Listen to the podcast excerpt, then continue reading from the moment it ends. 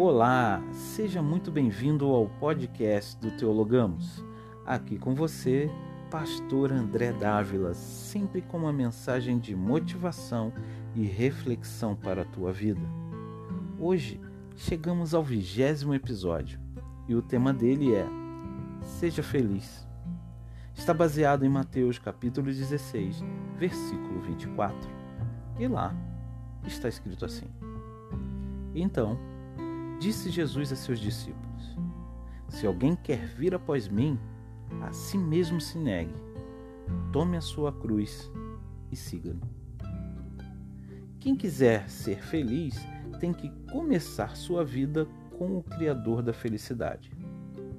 Ele diz: Quem quiser vir após mim, negue-se a si mesmo, tome a sua cruz e siga-me. Este é o princípio da felicidade. Primeiro, entrega incondicional da vida ao Senhor Jesus Cristo. Segundo, abandonar o caminho errado. Terceiro, colocar em prática suas orientações escritas na Bíblia Sagrada. É fácil? Não, não é. Mas pior e mais sacrificante é colher os frutos das escolhas erradas por toda a vida. Afinal de contas, quem consegue fazer o certo de forma apressada? Fugir do sacrifício fará com que você seja sacrificado por suas escolhas equivocadas, feitas por conta do coração, da desobediência ou da teimosia. Quem não se entrega a Deus se entrega ao diabo. Não tem meio termo. Quem não sacrifica acaba sacrificado.